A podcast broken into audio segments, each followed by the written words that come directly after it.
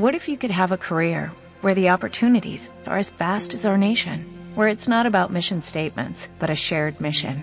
At U.S. Customs and Border Protection, we go beyond to protect more than borders, from ship to shore, air to ground, cities to local communities. CBP agents and officers are keeping people safe. Join U.S. Customs and Border Protection and go beyond for something far greater than yourself. Learn more at cbp.gov/careers.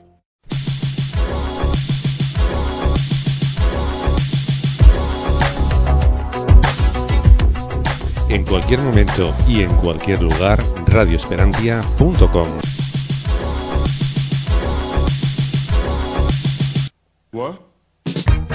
¿Necesitas una web? En Cedemon te lo ponemos muy fácil. Tu alojamiento desde solo 2,50 céntimos de euro. Entra en www.cedemon.com y elige el plan de hosting que mejor se adapte a tu proyecto. Es muy fácil, elige Cedemon.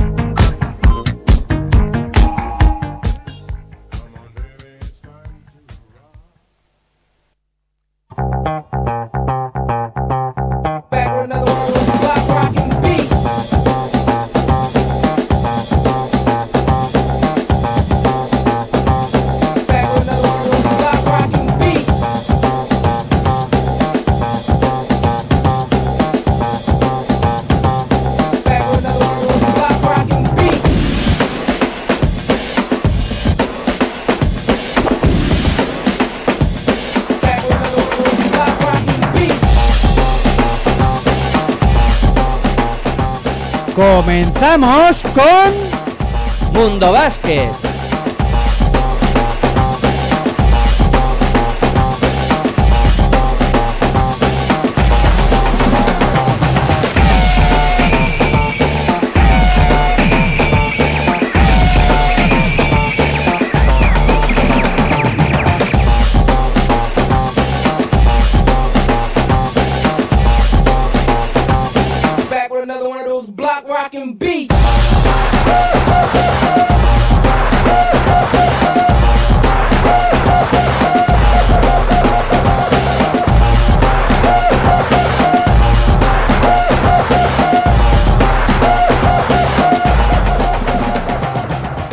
Hola, muy buenas tardes, bienvenidos a Mundo Básquet. Eh, ya estamos aquí los chicos de Pasión por el Baloncesto en radioesperantia.com, comenzando con este nuevo proyecto que pues iniciamos para hablar eh, de todo lo que va a suponer el baloncesto a nivel mundial, bueno, sobre todo europeo, pero también eh, trataremos algo a nivel mundial. Y bueno, me presento, yo soy Miguel Ángel. Y en los estudios eh, centrales está Aitor Arroyo. Muy buenas tardes o noches, según se mire, ¿no? Muy buenas noches o buenas tardes, noches a todos. Las 9 y 5 pasadas o 9 y 10, no sé ahora mismo exactamente. Y 10, exactamente. 9 y 10, con algo de retraso, pero bueno, fieles a la cita, en este caso de Mundo Básquet, aquí en radioesperantia.com. Bueno, y, y para explicar eh, un poco lo que va a ser eh, lo que eh, vamos a tratar aquí en el Mundo Básquet, pues eh, vamos a explicarlo, ¿no? Eh, Ya he dicho antes un poco que vamos a hablar de todo lo que son competiciones europeas y el baloncesto a nivel mundial. Y en el programa de hoy, pues lo que vamos a hacer es eh, pues hablar un poco de, de la Euroliga eh, y de la Eurocup. Y bueno, recordad que estamos en radioesperantia.com. Eh, un saludo a todos los oyentes y también para los que nos conectan a través de las eh, distintas emisoras. Un programa que pretende ser completo, ¿no? Aitor, de todo lo que pase en el mundo de la canasta a nivel mundial, las ligas extranjeras, eh, lo que vayamos viendo, ¿no? Cada semana tendréis un, un buen programa de baloncesto de internacional, como se diría. Un programa pues a la altura de, de lo que somos nosotros, ¿no? De, de buena, de gente que, que habla bien de, baloncesto. Y bueno, para no liarnos más, eh, nos metemos ya en faena.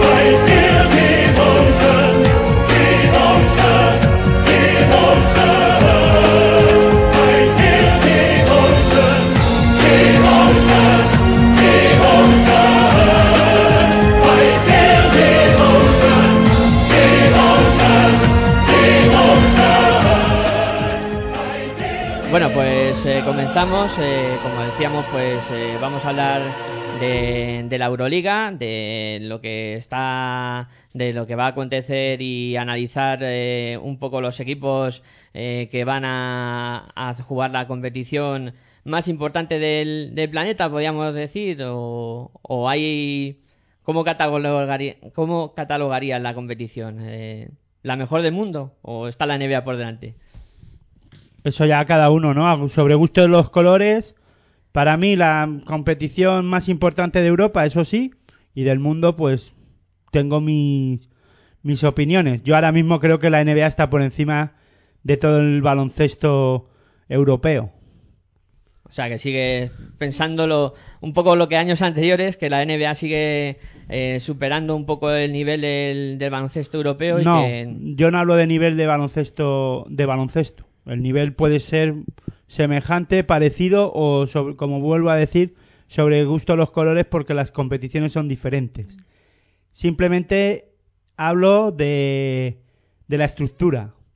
Creo que el baloncesto NBA en este caso eh, lo, se vende muy bien, tienen una estructura desde arriba hacia abajo muy, muy buena, empezando por, por el tema salarios, ya no porque cobren mucho o, poco, eso ya es cuestión de cada uno, sino por ese tope salarial y después por la, por la forma de la, de la competición.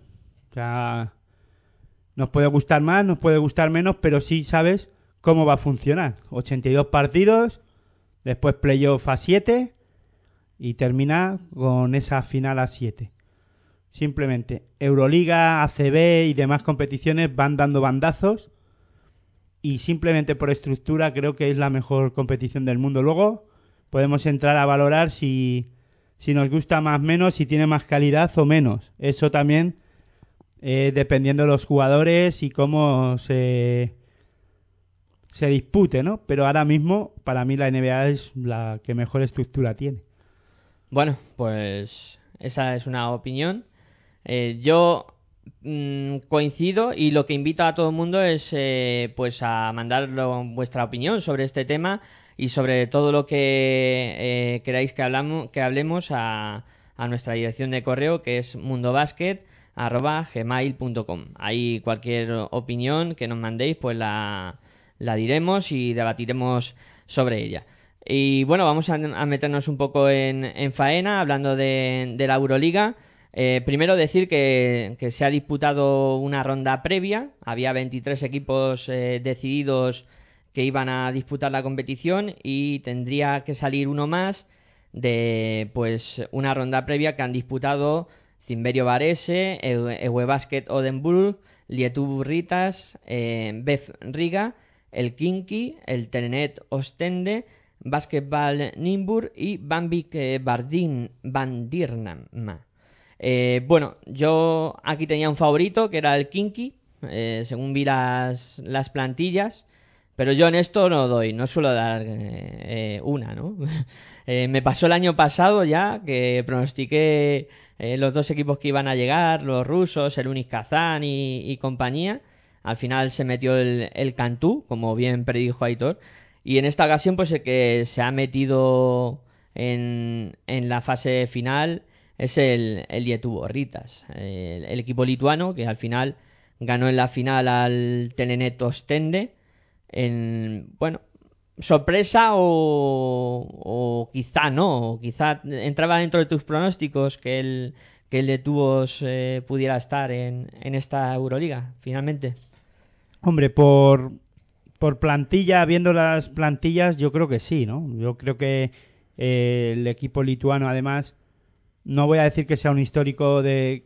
Eh, mm, bueno, es un histórico del baloncesto europeo, pero no de estar en, en la Euroliga. Pero sí es un equipo siempre peligroso y que la temporada pasada también disputó esta fase previa y no, no se coló dentro de en el vamos para jugar finalmente la, la Euroliga pero en esta ocasión yo creo que además ha sido el, equipo más fuerte dentro de eh, no ha tenido problemas en ninguno de los partidos que ha disputado esta fase previa, incluso la final contra Ostende. eh, yo creo que el equipo del Ostende no tuvo ninguna ninguna opción, ¿no? Eh, ganó claramente el, tanto el partido de, de cuartos contra el Bef Riga como el, las semis, como decías, eh, con un abultado marcador eh, al, al Web Basket. Y luego la final también sin dificultad ante el, el Telenet, que era el equipo que se había cargado a Kinky. Que ahora Kinky se tendrá que conformar con jugar la, la Eurocup. Que ahí pues aumenta un poco el nivel de, de esa competición y veremos. y a se ver. lo pondrá complicado a equipos como Valencia Basket, que para mí es una, justo con Kinky de los, de los más favoritos para llevarse esta, esta Eurocup. Pues de ello vamos a hablar a final del programa, o sea que también estar muy atentos porque lo que vamos a hacer ahora es eh, repasar un poco grupo por grupo eh, los equipos que componen esta Euroliga y ver qué nos parece cada uno. En el grupo A eh, tenemos al Bude Belnik Kiev, al CSK de Moscú, al Fútbol Club Barcelona Rigal, Fenerbahce Ulker de Estambul, al JFS, JSF Nan- Nanterre y el Partizan NLS de, de Belgrado. El Nanterre, que es equipo francés, eh, pues campeón ¿no? de la liga francesa, sorpresa en la liga francesa de baloncesto, el Nantirre, que es un equipo pues muy muy modesto, ¿no? Del baloncesto francés y europeo en este caso. Sí, ya lo comentabas además eh, esta sorpresa en uno de los últimos programas de Territorio ACB del año pasado, que decías que el Nanterre había sido campeón, un equipo con un presupuesto muy bajo, eh, sin duda alguna gran sorpresa y mira, un presidente en el que su hijo es el entrenador. Sí, sí, sí, cosas, cosas curiosas, ¿no? Y metido aquí en, en la Euroliga y veremos a ver qué tal eh, nos parece este equipo. Yo creo que empezar eh, por él, por el Nanterre, eh, que bueno, en cuanto a plantilla, eh, yo diría que se ha reforzado bastante bien, ¿no? Eh, ha, ha obtenido a última hora, pues, eh, un par de fichajes que, le han dado, yo creo que consistencia al, al cuadro de, de Nanterre. Estuvo todo el verano detrás del de jugador rookie de Sound Thomas, que estuvo en la órbita de, de estudiantes. Al final se lo llevaron eh, los franceses. Y bueno, yo creo que es un equipo que dentro del grupo que está, aunque luego hablaremos un poco más en general del grupo, que puede tener su oportunidad, ¿no? No sé qué te parecerá a ti eh, si el Nanterre puede dar guerra en este grupo, hombre, está Fenerbahce, está Barcelona, está CSK, pero luego está el Kiev, está Partizan, que también pueden ser un poco más de su nivel. Bueno, un antierre que ficha a un jugador interior como es Ali Traoré. Yo creo que para, para lo que es este equipo francés, pues le da bastante consistencia y bastante calidad eh, en esa, en esa parte del juego, en el juego interior. Y ha fichado a Gladir también, un exterior, un jugador exterior que todos conocemos porque ya ha pasado por la Liga Endesa CB, ha jugado en Fuenlabrada, buena temporada, mejor que la de Fuenlabrada yo creo, en Manresa, que es el donde destaca y donde este jugador finalmente pues pensamos que es peligroso o que tiene calidad, sobre todo a la hora de, de tirar de tres. En Fuenlabrada yo creo que no tuvo una temporada o no yo esperaba algo más de, de él en, en Fuenlabrada y vamos a ver qué es capaz de hacer en la liga francesa. Pienso que Nanterre no volverá a conseguir el, el triunfo en la temporada. Yo creo que habrá otros equipos pues que se harán con la con la competición. Eso será, lo, lo iremos ir- lo iremos viendo en la temporada y lo iremos analizando, ¿no? Pero ya metidos en lo que es la en, la Euroliga, la incorporación de Sound Thomas, que viene de la NCA. Y vamos a ver, eh, Estudiantes lo quería. Mm, vamos a ver qué hace Nanterre. Yo creo que es la perita en dulce de este de este grupo. Eh, bien, buenos, buenas incorporaciones, como he dicho, de Ali Traoré y de Gladir. La de, de, de Thomas yo lo tengo que ver y la competición, la Euroliga, yo creo que, que es una competición muy... es competitiva y vamos a ver si el Nanterre es capaz de competir, ¿no? Hombre, dentro de la exigencia, eh, Nanterre, yo le daría opciones de, de meterse mm, en, en lo que es el top 16. Eh, lo que pasa es que, bueno, eh, ahora analizaremos las plantillas del, del Partizan eh, y de, del Lokomotiv, que, quizás son los que tienen que estar un poco a su nivel. Eh, si te parece, pues eh, vamos hablando un poco del... No es Lokomotiv, que a mí se me ha metido en la cabeza que es Lokomotiv, pero no es Budivelnik Kiev. Es el campeón ucraniano. un equipo que yo creo que también se ha reforzado bastante bien, ¿no? Al final lo que supone jugar la Euroliga es que acabas tirando un poco la gasa por la ventana, luego paga las consecuencias, pero creo que se ha reforzado bastante bien en general. Hombre, no hombre, tirar la casa por la ventana también es muy... No sé los precios, el dinero que se habrá gastado, no sé lo que estarán pagando. También hay dinero ahí en Kiev, en la liga ucraniana y por aquellos lares del este, pues en Rusia, Ucrania, pues los pe- los que los pedrola- los pedrólares funcionan muy bien o los petrodólares funcionan muy bien y es a- además si juegas Euroliga de cara a atraer jugadores pues es mucho más fácil que si no lo haces ¿no? en este caso pues fichan a Mika Down yo creo que por en el Budelnik de Kiev eh, este jugador es la, la pieza clave para ellos un poco el motor de- del equipo a la hora de, del ataque. Jugador que todos conocemos también o que hemos visto jugar en, en Manresa. Eh, otro jugador que vamos a ver qué es lo que aporta, ¿no? Eh, Blake Herb, jugador que, que jugó en, en Asefa Estudiantes en la temporada 2009 que tampoco tuvo, yo creo, un, para mí, eh, una buena actuación en el equipo estudiantil. No se le recuerda por, o para mí, yo no le recuerdo como un jugador que destacara.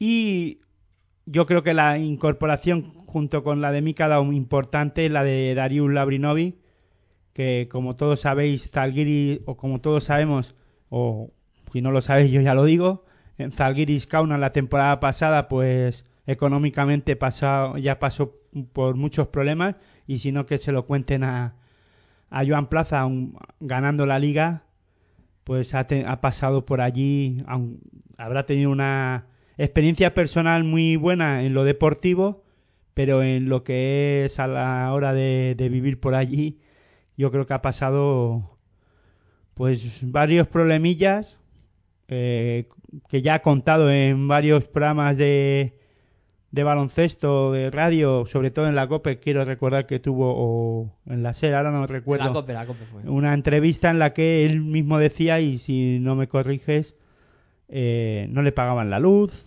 andaba sin luz, y bueno, varios problemillas que si nadie me corrige, creo que ha sido así. Sí. Todo, de la, todo esto, entre comillas, eh, dicho por Joan Plaza. Yo no le he hablado con él y no, no sé si es está todo en lo cierto, pero sí lo ha pasado bastante mal allí en lo personal. En lo deportivo, ¿no? Yo creo que es una gran experiencia y ha hecho campeón a Zalgiris Kaunas allí en, en Lituania y eso pues está bien, ¿no? Y Darius Labrinovic pues sale, su hermano se, no sé si se ha quedado por allí, pero Darius ha decidido poner tierra por medio y yo creo que eso dice mucho de, del dinero que pueda tener el Budol Belnik. Sí. No, no, Darío Labrinovic tiene una ficha importante y yo creo que eh, junto con Mika Downs, que la has tú, es la, la piedra angular de- del proyecto de, de Kiev de cara a esta Euroliga, ¿no? Eh, tienen que ser un poco ellos los que los que tienen el carro. A Blickenheim, antes de, de que se me olvide, eh, le recordábamos bien por los tiros libres, que era un tío bastante eficiente. Lo demás, su juego, pues bueno, dejaba que desear. Sí, luego hay que decir que se basa mucho en el juego de jugadores, sobre todo los bases ucranianos, en, el, en los bases de, de Ucrania. Vamos a ver eh, a qué nivel pueden estar, porque no es la misma, el nivel que en el que juegan a lo mejor para jugar en Ucrania bien, pero se basa mucho también eh, jugador importante, sobre todo por dentro, que creo que debería de dar un, un pasito hacia adelante es Constantine, eh, un 2.18, pero vamos a ver, ¿no? Aquí en, en Euroliga nos regalan nada y la liga ucraniana, nos guste o no, pues también no tiene, no es un nivel muy grande, ¿no? Para... Va creciendo, pero... Sí, pero bueno, eh, va creciendo porque van a- yendo allí a jugar jugadores ya veteranos por lo que es los petrodólares, ¿no? Sí. Eh, bueno, eh, ¿qué le das? Eh, ¿Le das en top 16 o crees que será Belgrado? Porque los otros tres prácticamente les ves dentro, ¿no? Hombre, yo, yo hay, esto hay que verlo, ¿no? Ahora mismo habría que verlo. Yo simplemente por historia y porque trabaja muy bien la cantera y ahora lo veremos. Eh, Partizan tiene un equipo muy muy joven o apuesta por las jóvenes promesas del baloncesto serbio y, y, vamos a ver, ¿no? Pero o yo apuesto más por Partizan que lo que es Bulldog y este Nanterre.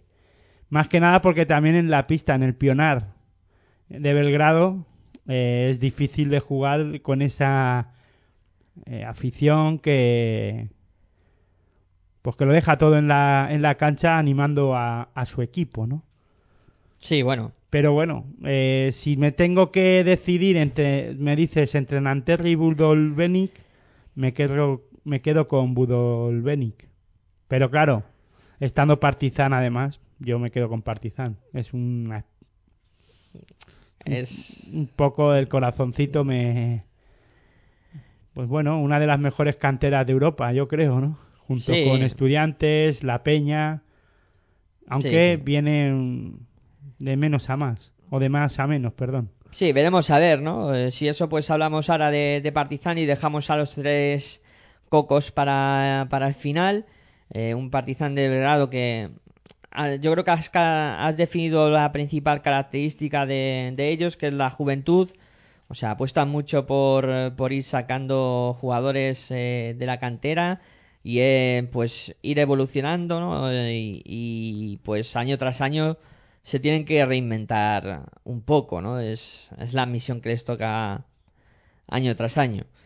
Eh, hay jugadores que ya empiezan a sonar mucho a nivel europeo, como pueden ser Dejan Musli, que tuvo un paso fugaz por, eh, por Basconia, luego se fue otra vez para, para tierras serbias. Eh, y luego tienen gente de calidad también, que ya estaba el año pasado, como puede ser eh, base francés, eh, Westerman, que, que tiene bastante nivel. Y veremos a ver de lo que son capaces, ¿no? Estos jugadores serbios que... Otra de las definiciones, y es que has dicho un poco las, las claves y los puntos fuertes de este equipo, que aparte que de la juventud también es su cancha, ¿no? El, el Pionar, allí es muy difícil ganar y la verdad es que todos los que vayan por allí tendrán que pasar por caja eh, para poder ganar, ¿no? Porque es complicado jugar en, en el Pionar. Mm, ¿Qué esperas de Partizan? Bueno, ya lo he dicho, ¿no? Eh, sobre todo los, pu- los puntos fuertes.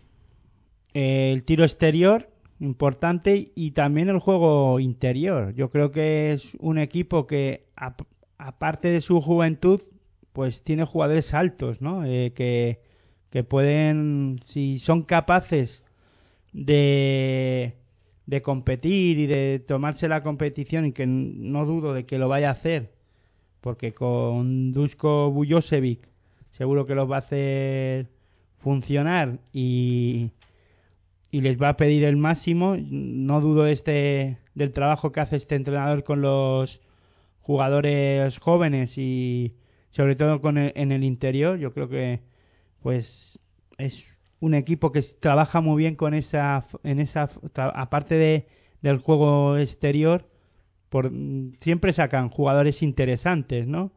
Y es que tenemos cuatro hombres que que no o cinco que no bajan de 2.10. Y luego además sí tengo interés y mucho interés por ver a ver qué es capaz de hacer el Auerner, ¿no? El center francés, el pivot francés que lo hemos visto en esta en este último campeonato del Eurobasket que se ha disputado en Eslovenia en el que a mí me ha dejado muchas dudas. Y yo creo que esta temporada por lo menos eh, o tiene la oportunidad ahora otra vez de demostrar que puede ser un pivot importante en el baloncesto europeo, ¿no? Sin duda alguna, será otro de, las, eh, de los puntos a tener en cuenta y de los hombres a seguir en este Partizan. Eh, nos metemos con los tres cocos de, de este grupo. Eh, a mí me es indistintamente. Yo creo que los tres son eh, tan bueno uno como otro. En, en este momento tú me vas a decir que los turcos eh, no funcionan, pero yo estoy empeñado en que un equipo turco visite la, Final Four, ¿no? Y, yo creo que de los que están en, la Euroliga, el que mejor pinta tiene es el, el Fenerbahce. El, el equipo de Estambul que, bueno, mm, creo que tiene mejor plantilla que el año pasado, se ha reforzado bastante bien y yo creo que está preparado para dar el salto. Los tres turcos son de Estambul, ¿no? Eh, sí, es verdad. Eh, No, pregunto, ¿eh? no, no, es no, no, por- sí, sí, es Fenerbahce, el F. Pilsen de, de Estambul y luego Galatasaray también. Eh, los tres eh, conjuntos de allí de, de Estambul. Pero yo creo que entre los tres eh, yo me quedaría con Fenerbahce y más por la plantilla que han conseguido confeccionar que me parece de muy buen nivel. No sé cómo lo verás tú, pero vamos. Si este año Fenerbahce no se mete en top en Final Four, que se vayan olvidando. Bueno, a mí me quedan muchas dudas, sobre todo dos fichajes, ¿no? Tengo dudas sobre el fichaje de Bielisa, que bueno, que en- en Basconia pues acabó yo creo que mejor que de lo que pensaba o de lo que podíamos pensar, pero le queda mucho, ¿no? Le quedaba mucho todavía por el ni- de nivel de juego y de dar ese pasito hacia adelante y de ser un hombre referente e importante eh, por lo menos en Basconia y en el baloncesto europeo. Luego, otro de los jugadores que me quedan muchas dudas y me crean muchas dudas es eh, Luka Zoric, que la temporada pasada, pues bueno, yo aquí le defendí a capa y espada, pero eh, sí tengo dudas de que a ver cómo en Unicaja, pues no, no estuvo mal, pero no estuvo a un nivel al nivel que podíamos esperarle, ¿no? O se le podía presuponer y esperar para esta liga endesa ACB. Y ahora en Euroliga, la temporada pasada Zorit tampoco en Euroliga con Unicaja es que compitiera demasiado, ¿no? Ni, ni bien ni mal, regular nada más. Yo creo que con estas dos incorporaciones tengo dudas. De lo que no tengo ninguna duda es de la incorporación del entrenador, ¿no? De Zelko Bradovic. Si hay un entrenador en Europa que pueda llevar a, en este caso a, a Fenerbahce o a equipo que coja a una final de la, de la Euroliga, incluso hasta ganarla, es, es Zelko Bradovic. Y luego el fichaje de, de Linas Kleisa, ¿no? Que también yo creo que les va a aportar un salto de calidad extraordinario. Porque vamos, a mí me parece un pedazo jugador como la copa un pino. Está a nivel, pues, de los cinco mejores de, de Europa, yo creo. Bueno, viene dado de vuelta ya eh, de la, de la NBA.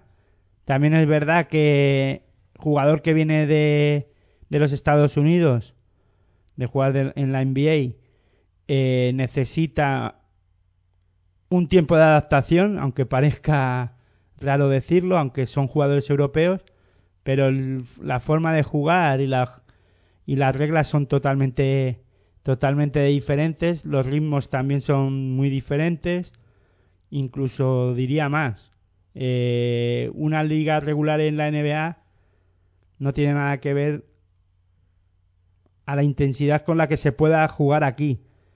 Sí es verdad que eh, la Euroliga, los primeros o la primera fase se puede asemejar un poquito a los a los partidos de liga regular de allí de la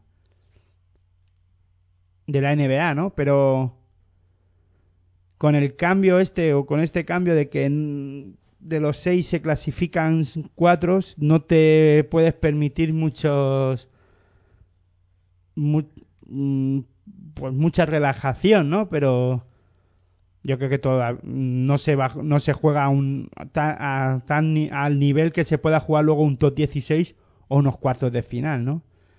Y después, eh, pues jugadores, el jugador más importante de este Fenerbahce no es otro que Bob Makalev. Eh, todo pasa porque este jugador, el jugador americano, que ya juega en CSK, bueno, no, hay, no tenemos que, que contar mucho de él, es que es el, el jefe, ¿no? El jefe y vamos a ver, porque también es verdad que no pasa por un nivel de juego muy bueno o por lo menos nos- no es al que está o por lo- no estamos al que estábamos acostumbrados en algunos en algunas ocasiones en CSKA de Moscú o sobre todo a mí creo que la mejor eh, temporada que hemos visto de de Bob al nivel grande que ha estado es en Montepaschi Siena. Ahí estuvo tremendo, sí, y coincidió pues con las mejores, los mejores momentos de, de su carrera.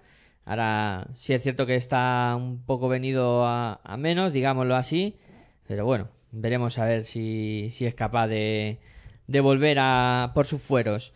Eh, los otros dos. No, bueno, y luego ¿alguna cosa para más? terminar de con Fenerbahce para un poco el nivel que tú decías favorito. Bueno, o por lo menos para estar tú ya Final apuestas Four. fuerte de Final Four. Yo creo que también vamos a ver a qué nivel compiten los jugadores turcos. O sea, sobre todo jugadores como Hermi, Baris Hermis, eh, claro, jugadores que eh, Bismarck, aunque el esloveno también es un jugador que vamos a ver a qué nivel eh, va a competir, pero sobre todo los jugadores turcos, yo jóvenes, además, que apuesta a hacer cobrado y por ellos, pero que vamos a ver a qué nivel eh, van a estar, ¿no? Porque- Turkilmaz, que la han fichado ahora del Bambit, también será otra de las piezas a tener en cuenta. Sí, coincido contigo, ¿no? Un poco lo que puede em, mejorar el nivel del Fenerbahce, pues es eso. No, porque claro, jugadores como hemos dicho, Lucas Zorik, eh, Bob McCallum, eh, este, Jelica Bielisa y Kleisa. y Kleisa serán más o menos el quinteto o los que más eh, minutos habituales van a jugar o los que más minutos podrían jugar. Vamos a ver a la hora, Cerco Bradovic mueve mucho el banquillo, eh, da muchos mm, muchas oportunidades a todos los jugadores y vamos a ver el nivel que pueden dar cuando estén los jugadores que, que tú que hemos dicho ahora, sobre todo los turcos, ¿no? Y un jugador que también turco, Oman, creo que ya es hora de que de que aporte todo lo que creo que debe de aportar un jugador que cobra lo que cobra, además. Pues sí, eh, totalmente de acuerdo. Eh, vamos a ver, del Barcelona tenemos mucho que, que comentar o eh, pasamos de soldado, ¿no? Ya hicimos un poco el análisis en territorio ACB. No, bueno, eh, si quieres dar a, hablar algo, yo estoy abierto a hablar de lo que quieras. sí, bueno, vas a comentar que se ha reforzado bastante bien. Eh, creo que posiciones claves que el año pasado le, le faltó, ¿no? Y que apuesta por esas posiciones quizá para conjugar esta competición, porque en la Liga CB le podría valer, pero para aquí se necesita más. Y creo que con esos fichajes eh, le puede dar, por lo menos para intentar recuperar el cetro europeo. Buf, yo tengo demasiadas dudas, ¿no? Del Fútbol Club Barcelona, sobre todo Lampe y Papa Nicolau. Mm, Menos de Nasbar y un poquito menos también de Papa Nicolau.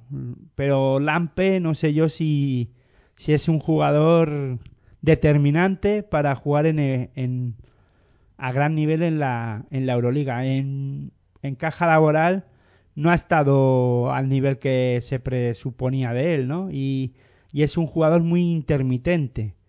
Eh, es como el Guadiana, ¿no? Aparece y desaparece y, y sobre todo es un jugador que si nos fijamos en los momentos claves no acaba de pegar el o de ser el jugador determinante, ¿no?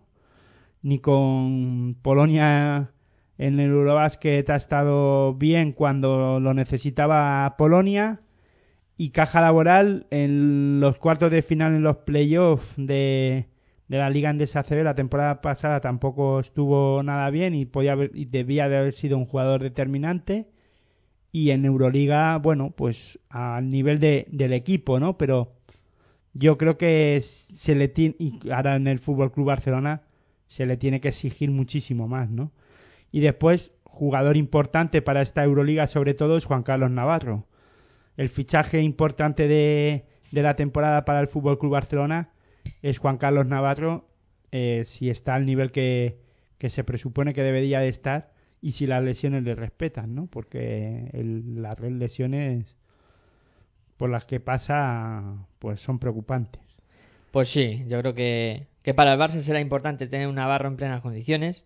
No, bueno, para el Barça será importante que tengan en condiciones a, a Huertas, a Marceliño Huertas y al resto de, del equipo, aparte de Navarro, Lampe, Papa Nicolau y Nasbar. También otra de la, otro jugador importante será a ver si se, cuando se recupere el Orber, a ver de qué manera y de qué forma se recupera. Y lo- el resto de fichajes, muchas dudas. Pues veremos a ver cómo se va abriendo el melón a lo largo de, de la temporada. Eh, y nos queda el CSK, el CSK de Moscú de, de Donetore Messina, que bueno, vuelve a ver qué pasa, ¿no? Con super equipazo, una plantilla amplia, un, pues un equipo que asusta, pero que últimamente no, no está mojando, ¿no? En la Euroliga.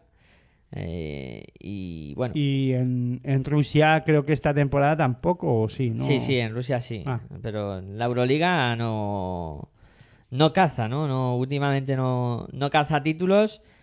¿Y crees que este año sí? O, o también se tendrán que conformar con ver los toros desde la barrera?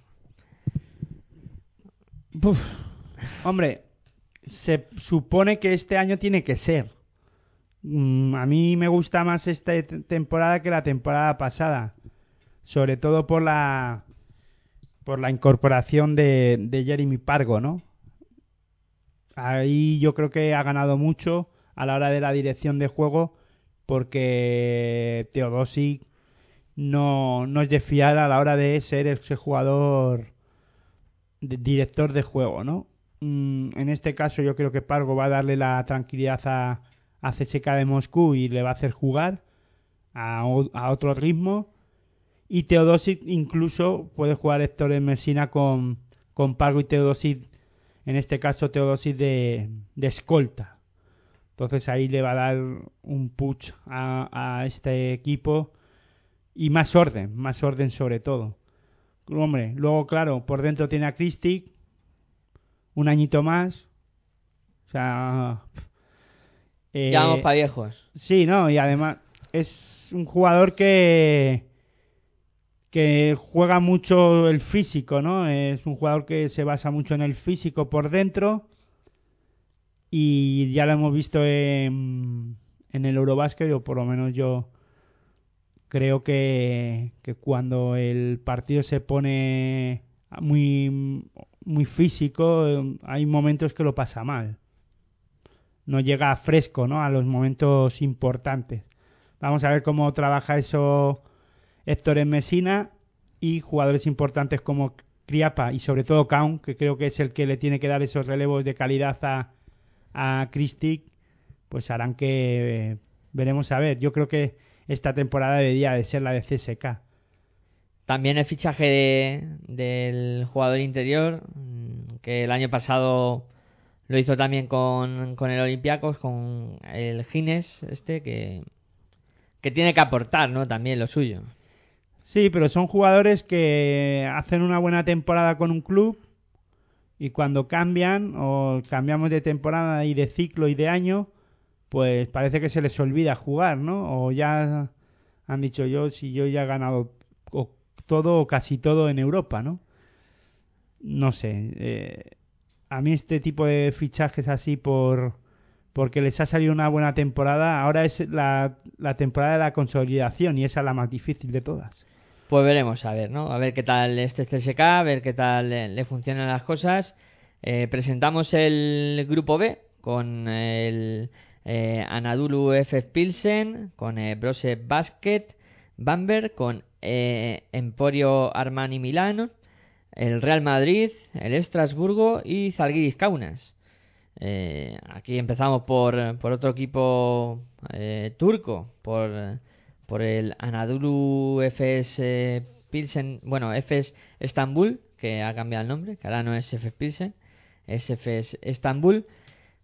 Eh, bueno, otro equipo turco, ya hemos hablado de Fenerbahce, eh, creo que está un peldaño por debajo, aunque eh, son competitivos, eh, que, que esta gente el, año pasado estuvieron a punto de, de darle el susto a, a Olympiacos y de haberlo privado de jugar la, la Final Four y veremos a ver ¿no? de lo que son capaces eh, estos chicos de, de Estambul que tienen buena plantilla. La verdad es que tú miras eh, los eh, 13 o 14 jugadores que componen la plantilla del, del, del EFES y dices, hay equipo, ¿no? Hay equipo para eh, pelear eh, por una buena posición en top 16 y meterse a cuartos y a partir de ahí a ver qué pasa en la lotería, ¿no? Porque luego es una lotería lo de los cruces. ¿Qué sensaciones te dan este este EFES de Estambul? Pues la sensación me- para mí mejor que la de Fenerbahce. Sobre todo porque tampoco cambia mucho el, el esqueleto y los jugadores de la temporada pasada, sobre todo los turcos, todos siguen. Eh, incorporan sobre todo una un jugador importante para mí eh, que es Basile Iadis, jugador que en Bilbao ya lo hemos, ya hemos visto lo que es capaz de hacer, que se prodiga muy bien y tiene una muy buena mano en el tiro exterior, incluso puede jugar también por por dentro en algún en algún momento si lo necesita el, entrenador turco. Eh, no estoy, no tengo muy claro el fichaje de Planinic. Creo que es un jugador que ya pues está dado de vuelta también y que eh, ha conseguido yo creo que su último y buen contrato. Mm, yo creo que aquí ya Planinic eh, no es que vaya a colgar ya las, las zapatillas, pero no tardará, ¿no? Eh, o por lo menos de jugar a un gran, en un gran equipo como en este caso Efes de Estambul, ¿no? Y bueno, yo creo que que con Erden con Barak Erden y Gonnius y Doyus Balbay son hacen una plantilla muy completa, yo creo, esta temporada. Hombre, yo a mí ya te digo que, que la plantilla me parece muy buena. Yo creo que tiene incluso más banquillo que la de Fenerbahce. Podría ser, ¿no? Eh, que el quinteto titular de Fenerbahce sea más potente, pero que en definitiva la plantilla del, Porque- del F es más completa. Sí, porque luego tienen a Stanko Barak, o sea, Erden por dentro sí que le van a aportar bastante. Bueno, ya veremos, ¿no? Esto será ir viéndolo. En... Esto es pues el primer análisis, las primeras impresiones de, de todo. Luego también cuadro. un jugador americano que para mí, eh, Jamon Gordon y los dos americanos, creo que la pareja de americanos es tienen calidad y es buena. Yo creo que Hudson y Gordon le dan ese toque, ¿no? También a la hora de defender, muy buena. Pues veremos, a ver. defensiva. Veremos a ver de lo que son capaces estos chicos de Estambul. A ver si, si no es eh, Fenerbahce, es F. Pilsen el que pisa la, la final four, porque yo estoy empeñado. Ninguno de los dos van a llegar, pero bueno. Bueno, eh, vámonos con el, con el Brose Basket. Eh, Alemán. El alemán, que bueno, también ha realizado buenos fichajes y tenía buenos buenas piezas eh, el año pasado y eh, es que aquí, como ya hemos dicho, nadie va a regalar nada. ¿no? En, en este grupo que bueno, también se podría hacer como dos divisiones en la que Efes, Armani y Real Madrid eh, podrían estar un poco por encima de, de los otros tres, aunque creo que, que este grupo va a estar algo más, más igualado. ¿no? El Brose Basket, ¿hasta dónde llegará? A, a- a jugar los cuántos partidos son Son Es 10. 10 pues esos 10 partidos y, y se quedan se quedarán quietecitos ya ya no van a viajar mucho más a no ser que no sé si van luego a Eurocup eso ya no Sí, los equipos eliminados, los ocho equipos eliminados, pasarán a, a la Eurocup. bueno pues eh, eso es lo que va a conseguir Bamberg en esta temporada No les das opciones. eh, no yo creo que este grupo con, ni le doy opciones a Bro Basket Bamberg ni a Estrasburgo o a Strasbourg Estrasburgo, o sea, que lo tienes claro. Sí, el Zalgiris Kaunas, eh, el FS Estambul y Real Madrid eh, y Emporio Armani Milán serán los que, o se supone, creo que los que pasarán a la, al top 16. Aunque Brose yo creo que va a la guerra. No, sí, guerra van a dar todos, ¿no? Sobre todo en casa. Eh, Strasbourg y Broad Basket darán mucha guerra, eh, competirán, no sé a quién ganarán, si ganarán algún partido, se ganarán entre ellos, no lo sé, ¿no? Pero eh, con- hablando de Bamberg, mm, eh, han hecho una incorporación interesante como la de Beliskovic y vamos a ver, ¿no? No sé, mm, con la dirección de juego de Graich, ¿no? Sí. Y, y después el pivot Cirves, que lo hemos visto en el Eurobasket. Bueno, Graich no es el director de juego. Wright, ¿no? sí, Zach Wright es el, el base que...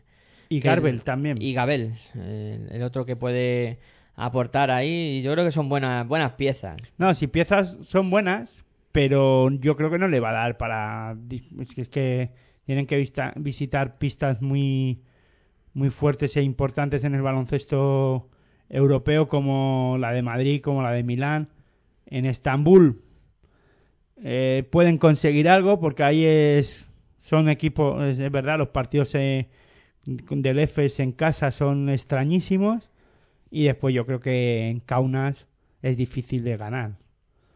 Ahí estoy de acuerdo contigo. En lo de Estambul no, pero en lo de Kaunas sí. Sí, no, eh, yo creo que jugar en, en cancha del, del F es, no sé por qué extraña razón, hay veces que, que en casa los equipos turcos tienen problemas. Aunque tienen esas aficiones que son muy calientes, pero cada vez tienen más problemas para ganar en casa. Bueno, pues veremos a ver si aquí ir recordando que, que luego pasaremos eh, la hemeroteca cuando vayan ganando los equipos turcos o cuando vayan palmando los equipos turcos. No, pero si yo no estoy diciendo que no vayan a ganar, pero que van a tener problemas. Yo no creo, yo creo que incluso Zalgiris va a estar por encima de FS Pilsen, de FS Estambul, perdón. Bueno, el Emporio Armani Milano.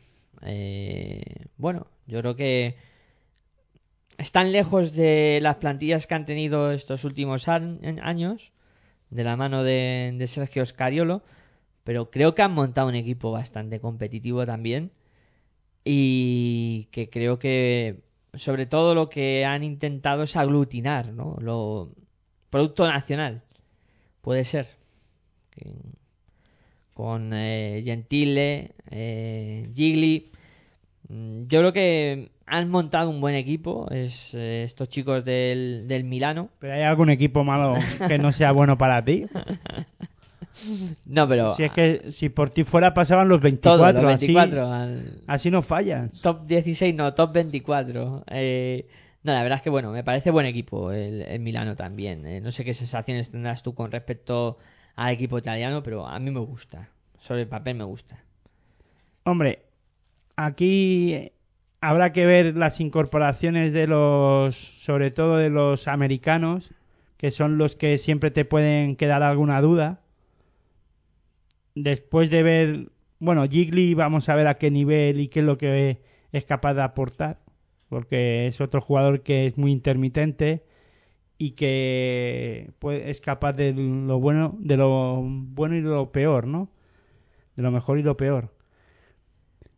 Debe de ser uno de los jugadores que marque el ritmo de de bueno, este Jaines es el que deberá de marcar el ritmo junto a Gigli.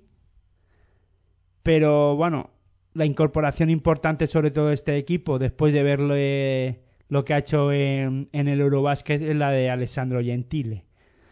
Si juega al nivel que ha demostrado en Italia, no voy a decir que él solo vaya a llevar a Emporio Armani Milán a, a cuartos de final, que yo creo que es el objetivo en este caso de, de, de este equipo italiano,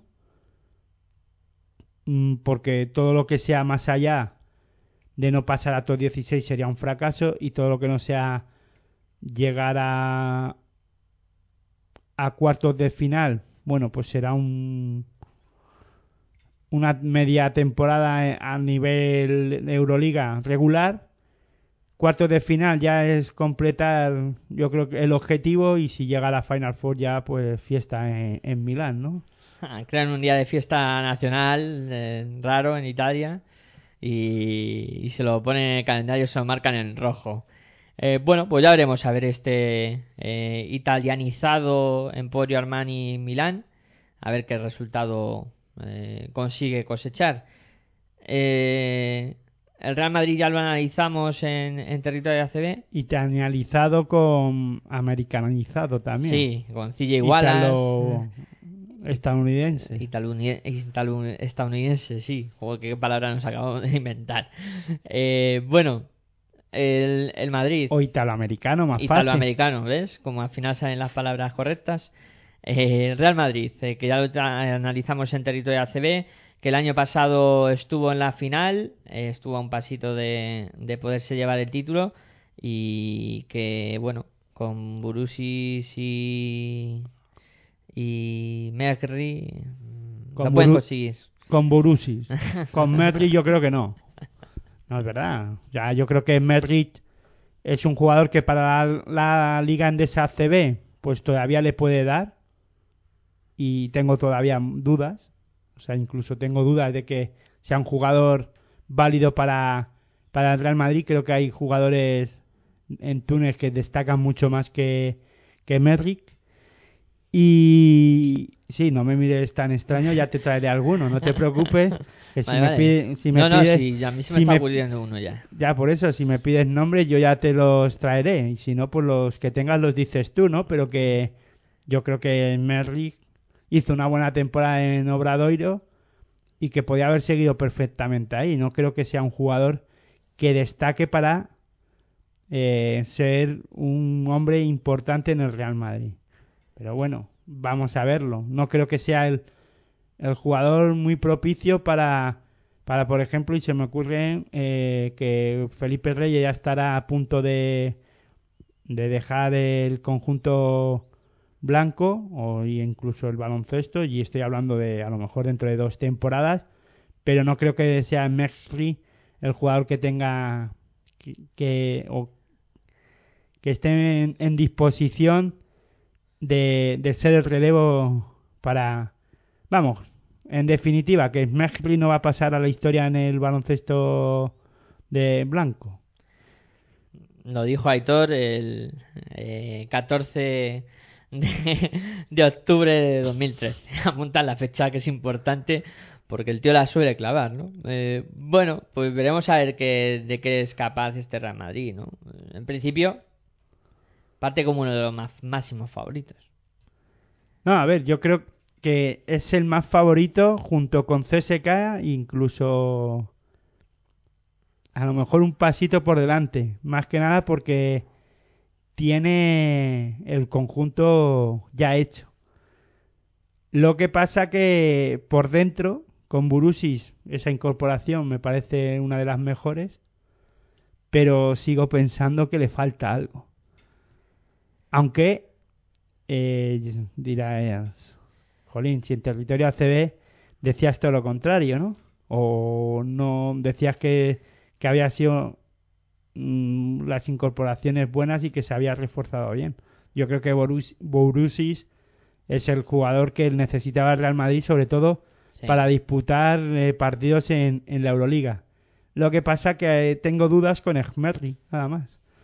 Incluso con este el otro pivot, que ahora no espera a ver que lo tengo por aquí. Slaughter. Slaughter. Yo creo que ahí es que con Burusis en pista, bien. Cuando falte Burusis, Slaughter y Smerrick, ahí, claro, para jugar en ACB digo que les sobra. Tienen calidad de sobra. Para Europa, o en este caso para Euroliga, tengo dudas. Aquí los caramelos suelen estar más caros. Sí, porque veremos, fíjate a, contra quién se van a... Sobre todo hablando en... Ya si hablamos de una hipotética finales o una hipotética Final Four, ¿no? Ahí es que el Madrid sigo pensando que, que le falta algo. No sé, es que no me... No me enamora en este caso el Madrid para jugar una hipotética final, ¿no? No sé. Y eso es... Si es verdad que hay jugadores como Ricky Rubio... No, uy, Ricky Rubio. Sergio Rodríguez. No, Rudy Fernández. Rudy. Sí, que cada vez está mejor, ¿no? Bueno, pues veremos a ver de lo que es capaz este, este Real Madrid. Ponme, todo lo que no sea estar en la Final Four es un fracaso total. Bueno, pues que se lo que tome nota Pablo Lasso.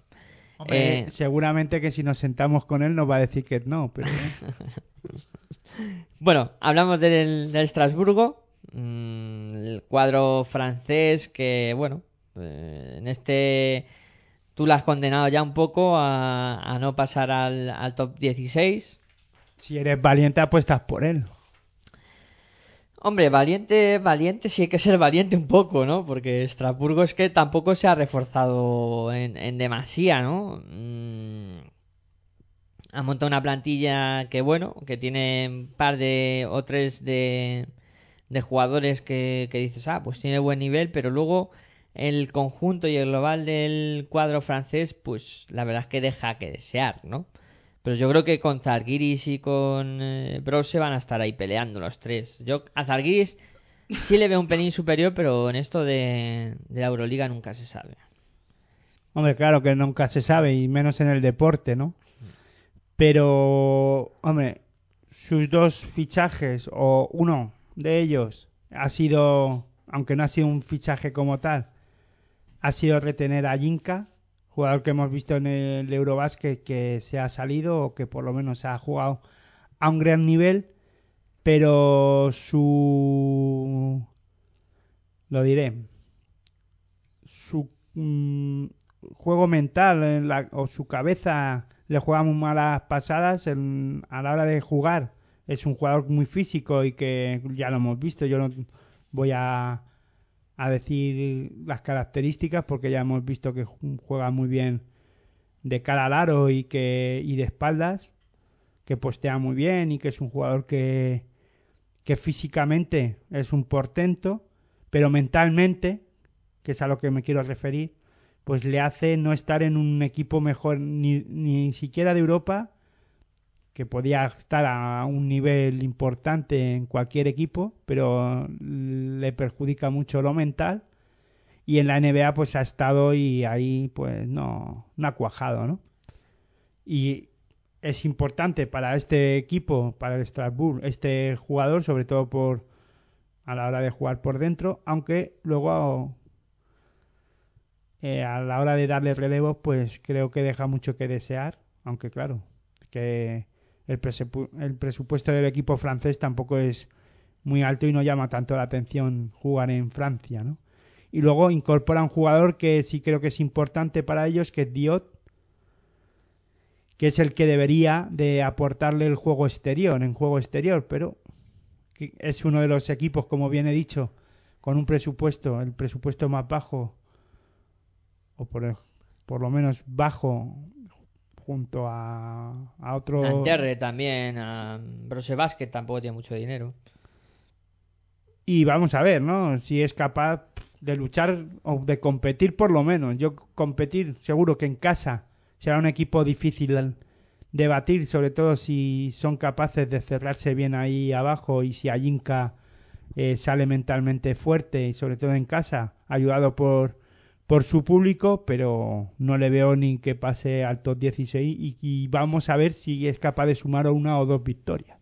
Bueno, pues veremos a ver de lo que es capaz de Estrasburgo y luego vamos a hablar ahora del Zalgiris Kaunas, eh, pues eh, equipo lituano que, que, que esperas de él, ¿no? Que ha tenido un poco, como comentabas antes, eh, la temporada pasada complicada en el aspecto económico, con cosas que has comentado como lo de Plaza y la marcha de Labrinovic, eh, Pues bueno, Este es uno de de los equipos que nos debíamos de hacer todos de Zalgiris.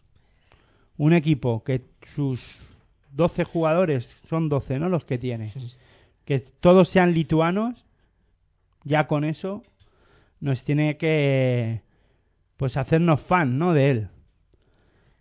No, no, es In- impresionante. incorpora a Martina Pochius, incorpora a Jasikevicius, que no, no decide retirarse nunca. La temporada pasada en Barcelona, pues no tuvo una gran temporada, excepto quitando la, el último partido de la, de la temporada en la liga, en, la, en el final de, de- en la final contra, contra el Real Madrid, que creo que es el mejor partido que hizo la temporada pasada, el último ya. Al menos intentó Se estaba vendiendo. al menos intentó tirar del carro y, y, pues le faltó tiempo al final, pero bueno, no lo consiguieron. No todos son de Lituania, hay que decirlo, me he tirado yo un poco a la piscina, pero vamos, que solo son tres jugadores los que no son de lituanos. eh, Pero hay dos letones y un estonio, o sea que... tampoco- Están Justin Desmond, que es de Estados Unidos, Eso y el americano.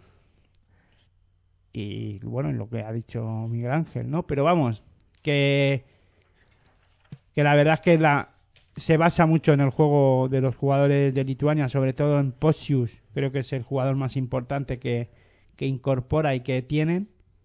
Y después, pues, a ver el hermano Labrino, de el otro hermano Labrinovic, a ver a qué nivel juega, ¿no? Esta temporada. Sí, luego gente en, en el Ya to- interior, ya. Tocas y compañía, que...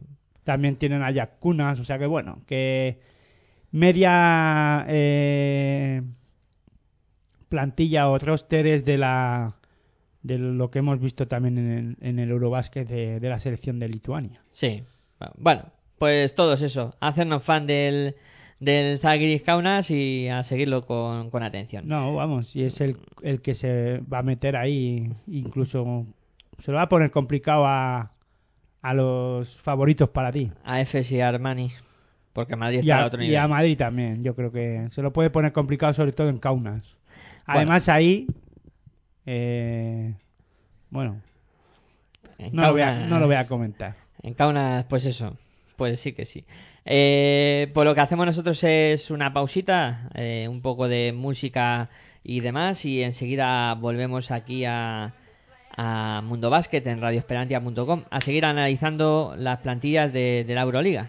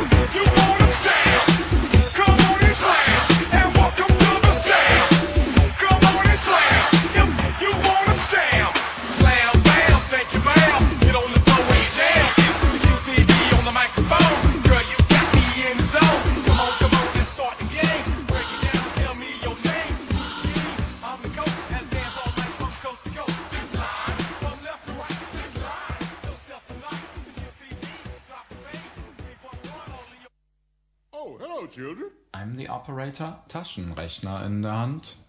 What? ¿Necesitas una web? En Cedemon te lo ponemos muy fácil. Tu alojamiento desde solo 2,50 céntimos de euro. Entra en www.cedemon.com y elige el plan de hosting que mejor se adapte a tu proyecto. Es muy fácil. Elige Cedemon.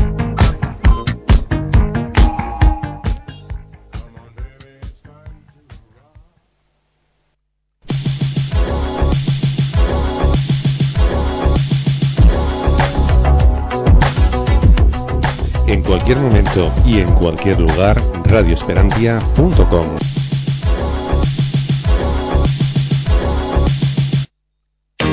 Not working hard. Yeah, right, picture that with a Kodak. Or better yet, go to Times Square, take a picture of me with a Kodak. Took my life from negative to positive, I just want y'all to know that. And tonight, let's enjoy life. Pitbull, Naya, Neo, that's right.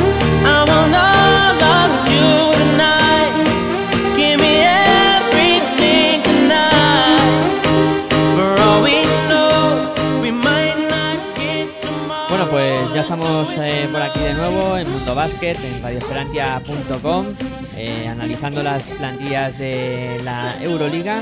Y bueno, eh, decir que a nosotros nos dan un micro, nos enrollamos y al final se nos va el tiempo. Ahora vamos a tener que ir un poquito más, más deprisa, pero vais a tener la información igual de completa de, de los demás conjuntos. Es que no puede ser, ¿eh? Nos dan un micro y, y nos liamos. No, aparte de que nos dan un micro, eh, hablar de baloncesto pues nos encanta, ¿no? Y bueno, seguimos aquí. Sí. Miguel Ángel pues se le pasa siempre decir dónde estamos. en radioesperantia.com, aquí en esta emisora que apuesta por el baloncesto y también para todas nuestras emisoras amigas un saludo como no. Seguimos con el grupo C, el eh, Bayern de Múnich, Galatasaray, Montepaschi Siena, Olympiacos, Stelmet eh, Cielona Gora y Unicaja Málaga. Bueno, difícil papeleta para Unicaja en un principio, en un grupo complicado. Empezamos por el Bayern de Múnich, que yo creo que ha fichado bastante bien. También el, conjunto dirigido por, por Svetislav Pesic, que eh, tiene que viene apostando los últimos años por intentar eh, llegar lejos en competiciones europeas, ir creciendo poco a poco y yo creo que este va a ser el año de su consagración. No sé qué sensaciones tienes tú con, Hombre, con lo, el pri- Bayern. lo primero que tiene que hacer es ser un equipo dominador en su en su liga que no lo ha conseguido. Todavía no ha conseguido ni la liga ni, ni nada que se lo parezca. Entonces, para ser un equipo, como tú dices, importante en Euroliga, tendrá primero que demostrarlo en su liga, en la liga local. Y después ya, a partir de ahí, ir creciendo. Mm, Aparcando un poquito eso y metiéndome un poquito con Bayer, pues se ha reforzado con hombres, sobre todo el perímetro, Jedovic y Safarsik, importantes, muy peligroso en esas facetas y que vamos a ver si en el juego exterior se les ha marchado Yagla a- al alba de, de, de Berlín y creo que es un equipo que anda muy justo, sobre todo de, de centímetros, que tendrá que pues confiar mucho en Robin Bersing, jugador joven, que lo hemos visto en, también en, en el Eurobasket, que es capaz de anotar desde cerca de la pintura, pero que yo creo que a la hora luego de darle relevos por dentro, pues deja mucho que desear este este Bayern este Bayern Múnich. Entonces, no sé que serán capaz jugador equipo que también tiene sobre todo algo que les caracteriza mucho a los equipos alemanes es que tienen o intentan tener muchos americanos a su alrededor, que tiene un hombre como como Johnson, Brian Johnson, un pivot, un center, como les gusta decir a, a los americanos, de 2-11, que es el que pues también tendría que darle esos minutos, o en este caso al revés, a lo mejor ver sin darle los minutos de relevo a, a Brian Johnson. Bueno, habrá que verlo, pero eh, vamos a ver, ¿no? Sobre todo por dentro yo creo que, que este Bayern Múnich lo va a pasar peor que, que por fuera. Pues veremos, a ver. de lo que son capaces los chicos de, de Svetlana Pesic. Que tiene a un jugador como Haman, que es otro jugador que, importante para ellos, además en la dirección. viejo rockero, eh, ya con muchos años en- a su Y que espalda. tiene muy buena mano. Exacto. Veremos a ver qué tal, qué tal le va al Bayern. Eh, bueno, el tercer equipo de Estambul, el tercer equipo turco, Galatasaray, que yo creo que también tiene una plantilla bastante buena. Se Sí, nota sí, que en- todas son buenas. se nota que en Turquía hay dinero. eh, sí, se han traído, pues yo creo que piezas importantes del, del panorama europeo. Y además, pues bueno, eh, han conseguido retener en la plantilla pues a gente importante ya también del, del año pasado, ¿no? Eh, puede ser un equipo bastante peligroso y, y a tener en cuenta porque quizá está un poco por el escalón debajo de Fenerbahce y Efes, pero están ahí. O sea, según tú, la Final Four son tres turcos y un ruso, ¿no? O depende. Qué, qué malo eres. Qué malo eres. Eh, Yo creo que algún turco llegará, ¿no? Los tres son buenos. Alguno tiene que estar. Hombre, simplemente, a ver, simplemente, yo creo que los turcos están contentos con que la ya el sponsor llega. Sí, claro. La Turkish Airlines ya llega a la, a la Final Four, ya está ahí. Eh, todo el mundo comentábamos cuando llegó la, el patrocinio de Turkish Airlines que llevamos dos temporadas con el patrocinio y que siempre que va a llegar un equipo turco, porque claro, teniendo este patrocinio, pues tiene que llegar un turco. Bueno, y pues todavía no ha llegado, ¿no? Eh, este proyecto, o en esta ocasión el Galatasaray, yo tengo dudas de que pueda llegar a, a, a- a por lo menos al top 16 debería de llegar. Vamos a verlo. Sobre todo por el grupo. Yo creo que este grupo es complicado. Es complicado para, para todos y sobre todo para, para el Galatasaray y Montepaschi Siena. Porque son equipos que se tienen que enfrentar contra Bayern Múnich y contra El Olympiacos, Olim- eh, sí. Unicaja también, que ha hecho un equipazo. Yo creo que es un, uno de los grupos más igualados, ¿no? Aunque, bueno, son proyectos importantes y que manejan, sobre todo Galatasaray maneja mucho dinero, pero eso no quita que después no sea complicado hacer un equipo. Que es que aquí el problema es luego conjuntar a todo a, todos los a todas estas estrellas, ¿no? O jugadores importantes y hacerles jugar, ¿no? En este caso, Galatasaray eh, contrata a Guller, a Yaguay, a Marquios Billy, jugadores que, siem- que suenan y que son jugadores importantes en los equipos de los que han sido importantes.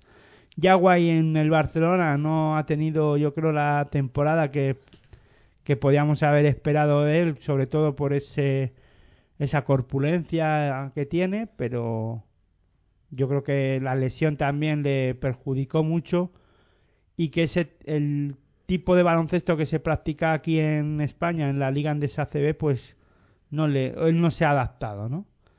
Vamos a ver ahí en Turquía que es un poco más físico y bueno, vamos a ver qué es lo que ocurre, ¿no?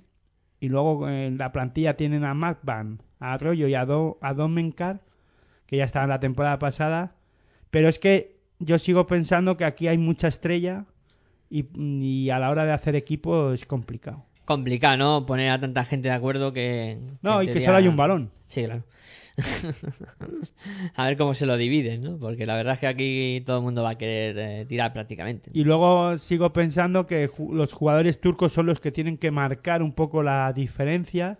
Y es que viendo a la selección turca, pues tengo muchas dudas de muchos jugadores, ¿no? Ay, qué daño hizo ese Eurobásquet para, para Turquía. No, no solo el Eurobásquet. Ha hecho mucho daño varios Eurobásquet. Sí, Quitando el Mundial, que, Sí. que se jugó en su casa. Tienes razón. Bueno, mm, nos saldremos con el Montepaschi, el equipo de Siena, que la verdad es que poco a poco, año tras año, va perdiendo jugadores y, ha realizado un cambio de cara bastante profundo, ¿no? Eh, con, incorporaciones, eh, sobre todo que han salido muchas de ellas de, de la liga Endesa ACB y luego pues americanos que se traen de, de, un rookie, por ejemplo, también, y un americano de Detroit que, que puede ser un tío importante para, para ellos este año. ¿Qué esperas del, del Montepaschi? Otrora metido en final, en Final Four y ahora venido a menos. Bueno, los problemas económicos que pasa Europa y sobre todo en este caso Italia y más en el baloncesto, no tanto en el fútbol, como lo, como vamos viendo. Aquí en España pasa tres, tres cuartos de lo mismo, quitando pues esos dos equipos que es- están patrocinados por los equipos de fútbol. Pues el resto pues pasa con, por problemas y en este ca- caso eh, Siena y, y Montepaschi en, en esta ocasión pues tienen problemas pues para poder mantener las plantillas que han tenido en años anteriores. En esta ocasión pues han conseguido mm, hacer un equipo pues mm, importante yo creo que ta- también, pero mm, venida menos, como bien com- como bien decimos, ¿no? No sé, yo que de las incorporaciones que han hecho tengo que ver eh, jugar al equipo, ¿no? Y tampoco me puedo meter. Tiene hombre muchos americanos y eso es peligroso. Sí, gente como Nelson, como Rochester, eh, Otelo Hunter. Veremos a ver qué rendimiento dan. Jugadores que han pasado por la ACB y jugadores que vienen ya dados de vuelta. Entonces, con muchas dudas, con muchas dudas, pero habrá que verlo jugar. Eh, ju- habrá que verlo jugar en la liga. Creo que en esta ocasión Milán tiene mejor equipo que Montepaschi, aunque Montepaschi ya ha ganado la Supercopa de Italia y se la ha ganado a Varese, al campeón de la Copa del Rey, del de la Copa Italiana de baloncesto. Y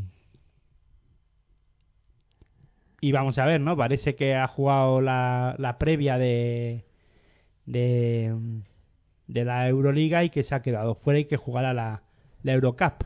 Pues ahí le veremos al, al Varese. Eh, nos vamos a Grecia al, a ver al, fut- al que ha sido campeón este año, al Olympiacos del Pireo.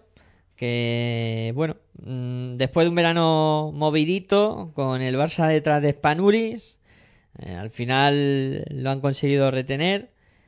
Y bueno, yo creo que han perdido un poco de nivel con la marcha de, de Pero Antic. Eh, que a mí es un jugador que me gusta, que se ha ido a la NBA, pero que no sé mm, si tú les ves. Ya me has hecho un gesto de que no. O sea, yo entiendo que tú no crees que haya perdido nivel este Olympiacos. Em, No, pero es que eh, yo cuando digo que no te doy datos, pero es que tú dices que sí y no me das ninguno. yo creo que la salida es importante, pero Antic. eh, Importante, ¿tú crees que Pero Antic la temporada pasada en Olympiacos ni fu ni fa? No creo que fuera un jugador importante. Ya lo hemos visto en Macedonia, eh, con la selección de Macedonia, que Pero Antic no está al nivel que estuvo hace dos temporadas. Son jugadores que fichan o que se van fichando según el rendimiento que van teniendo eh, en su, tras las temporadas que van haciendo. La temporada pasada, de hecho, donde se ha ido Pero Antic. a la NBA. Pues fíjate, a no jugar. y Papa Nicolau, que también es otra baja. Esa sí es importante, ¿ves? Ahí sí te puedo dar la razón, pero también incorpora hombres importantes. eh, la, la, la llegada de, de Bellic yo creo que es importante para, para Olympiacos y un jugador que el Real Madrid ha hecho un cambio. Es Merry por Bellic.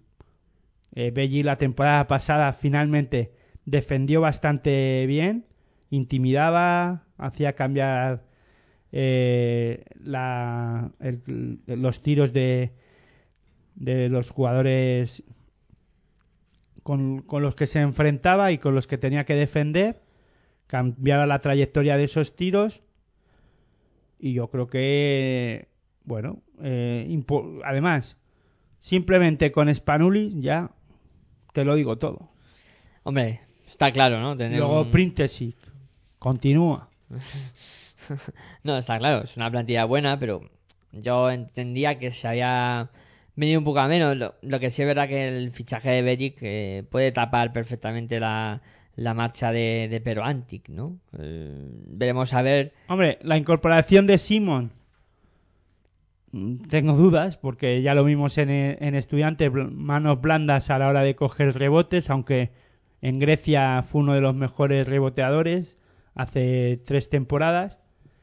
Pero vamos, vamos a ver qué es capaz de aportar. ¿Que no espero anti? Claro que no. Pero que este equipo va a decir mucho y espérate que no consiga la tercera. La tercera consecutiva, después de haber conquistado ya un título este año, la Copa eh, Intercontinental, en- que, que ganó brillantemente. Bueno, Y luego ha incorporado a Pepe True, que puede ser un jugador que, bueno, tendrá que ser eh, junto con Loyeski los que hagan olvidar un poquito a Papá Nicolau, pero vamos. veremos a ver. Aunque a lo mejor la temporada no, no se van a acordar mucho si Papá Nicolau no hace una buena temporada en Barcelona, porque que, claro, Claro. Veremos, a ver, que eso siempre es eh, muy relativo. Bueno, vamos con el Stelmelt Cielo Nagora, eh, campeón polaco, que para mí es, yo creo que el equipo más débil de, la Euroliga, ¿no? Un poco el, que va a pagar todos los platos rotos de lo que pueda pasar en este grupo. ¿Qué, qué opinas de este equipo polaco? Que hay que verlo, ¿no? que lo tengo que ver porque para mí es un gran desconocido que bueno ha incorporado a, a David Barlow que jugaba en, en Murcia que es eh, a la hora de del ataque pasará muchos balones por él Eyenga que también es otro jugador que a, a la hora de dar pues o por lo menos darle potencial ofensivo a este equipo pues serán los hombres importantes. Pero vamos, que como tú bien has dicho, yo lo tengo que ver. Aquí sí que me pillas un poco en bragas y que lo tengo que ver jugar y si estoy de acuerdo que sobre el papel es el jugador más débil.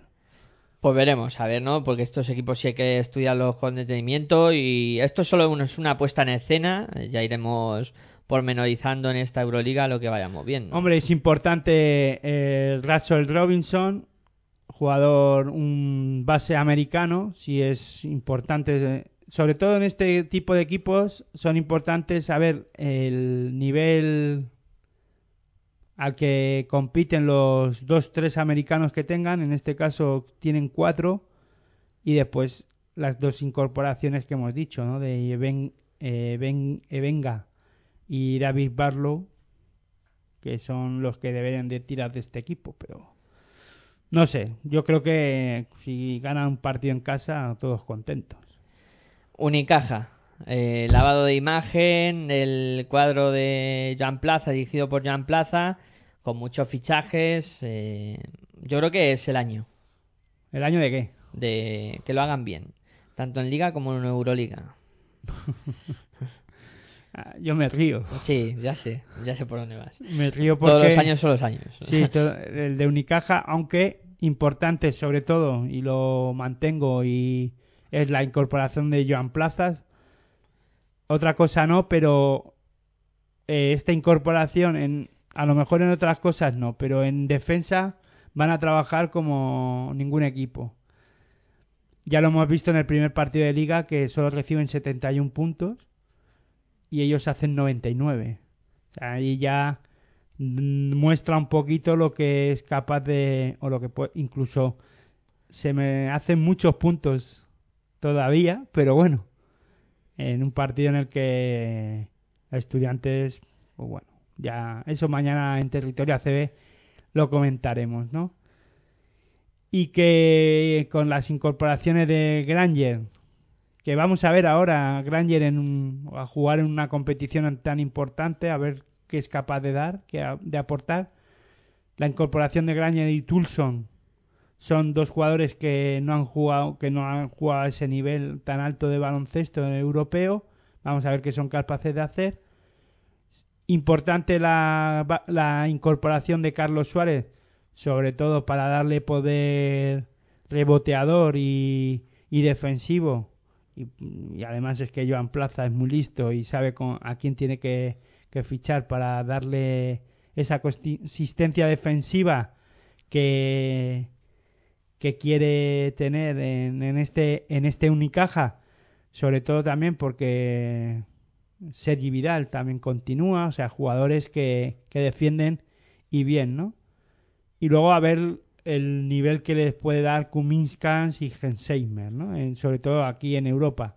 En la ACB, bueno, pues ya, ya lo comenté que, que debería de ser, junto a Valencia Basket, uno de los equipos que si en algún momento Madrid y Barcelona se despistan, que no lo creo, pues deberían de estar dando llamando a la puerta, ¿no? De, de poder ponérselo difícil a, a los dos equipos que, como bien he dicho antes, están patrocinados por el fútbol. Sí. Pues veremos a ver qué, es capaz este Unicaja. Nos vamos al último grupo, al grupo D, en donde está el Benazeda Telecom Belgrade, Laboral Kucha, Lietuvo Ritas, el Lokomotiv Kuban, Maccabi Electra de Tel Aviv y el Panathinaikos eh, de Atenas. Eh, empezando por el Benazeda, que tiene nombrecito raro, pero que es el Estrella Roja antiguo. Eh, bueno, yo creo que se han reforzado eh, bien, sobre todo en el juego de la dirección, en la dirección. Y luego, pues también un par de fichajes buenos por, por dentro que les harán competir, aunque yo creo que este grupo es de los raros, ¿no? Es de los que quizá podíamos ver que hay tres favoritos sobre papel, Laboral Kucha, Maccabi y Panathinaikos, pero ninguno de los tres es claro favorito. Es un poco de... Va a haber mucho jaleo en este grupo, yo creo. Hombre, has dicho varias cosas que no estoy de acuerdo, pero bueno, ahora lo iré matizando. Ahora para no perderme mucho y no entrar ya a debatir sobre, sobre los favoritos y si no parecen muy favoritos, porque es que eh, el Partizan, estoy de acuerdo contigo con las incorporaciones de Marjanovic y Radenovic, importantes, y vamos a ver sobre todo estos dos hombres importantes para, para el juego para el juego interior.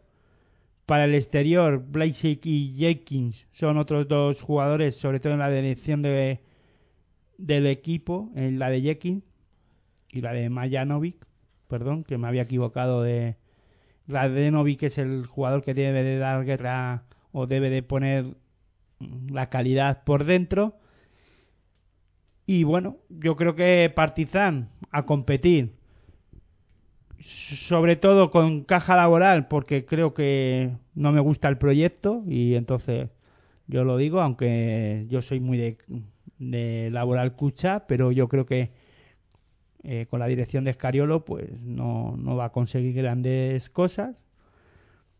Y bueno, es que no tengo nada que decir más de Partizan, ¿no? Jugador, eh, jugador, equipo peligroso en casa y que fuera va a bajar mucho el nivel, seguro. Nos metemos con el proyecto que no te gusta, Laboral Cucha, eh, que ya lo analizamos en territorio ACB, en análisis de las plantillas de Supercopa. Con el Jaleo al frente, eh, se ha renovado bastante, eh, aunque yo, para mí, ha perdido calidad eh, la plantilla, en definitiva. No, lo que ha perdido es presupuesto, dinero y por eso un poco baja el nivel y la de calidad. Pero nada más, tampoco no creo que haya perdido tanta calidad. Yo creo que Leo Mainoldi, aunque está de baja, eh, Daniel Clark no es un jugador, creo que para suplir a, y para jugar al nivel que se le espera eh, a un equipo como Caja Laboral, aunque tendremos que también un poquito adaptarnos a esta al, al, a los al problema económico que, que va a pasar y que pasa el Laboral Cuchá, ¿no? Entonces, bueno, el primero que tiene que hacer eso es Sergio Escariolo y luego ya veremos. A ver, yo creo que en Euroliga, pues esta temporada tiene que pasar a, a top 16 y raspando, ¿eh? Pero bueno, eso ya lo veremos, ¿no? Y no estaba de acuerdo y ya me meto en con el tema de Paratinaikos y Maccabi Tel Aviv. Que me dices que Maccabi Tel Aviv y Paratinaikos no son favoritos. Jo, es que vamos. Hombre, eh, si hay algún equipo por, por encima de, de ellos, pueden ser ellos, ¿no? Pero que ¿De quién? de los demás. eh, por Hombre, en de- este grupo, si Maccabi Tel Aviv y Paratinaikos tienen algún problema, cerramos o yo dejo de ver baloncesto. No, no, lo digo así.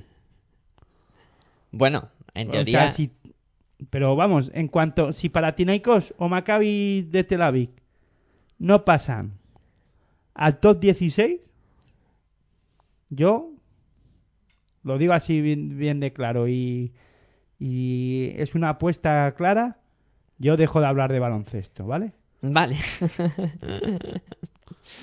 bueno, Uno de los dos, ¿eh? O sea, hombre, si ya se quedan los dos, ya si es que, vamos, no veo ningún partido. No es que deje de hablar. hombre, el, el, el- por seguir hablando de los equipos, el, el grupo es complicado. Luego está el Yetu Borritas que se han metido Sí, de vale, la clase... pero es compli- no, va- A ver, si complicados son todos. Ah, y sobre todo cuando todavía no han comenzado la, la competición. Pero si tú tiras de plantilla y vamos a hablar ya de Paratinaikos y luego, de Maccabi, luego ya hablamos de los de los que se lo van a poner súper difícil a estos dos equipos. Eh, los fichajes más destacados: Nico Papas, Michel Bramos. Yo creo que Michel Bramos buena temporada que ha ido haciendo o venía haciendo en, en Canarias. Con Grecia no ha estado nada mal. Yo creo que para luego macrofa, macroquefalidis, Mike Bartiste. Yo creo que vamos, Diamantidis, Rocco Lenny Uki. Eh, yo te digo más. No, no, no. Sí, con eso vale. Pero son muy más que nada piezas, para- sí.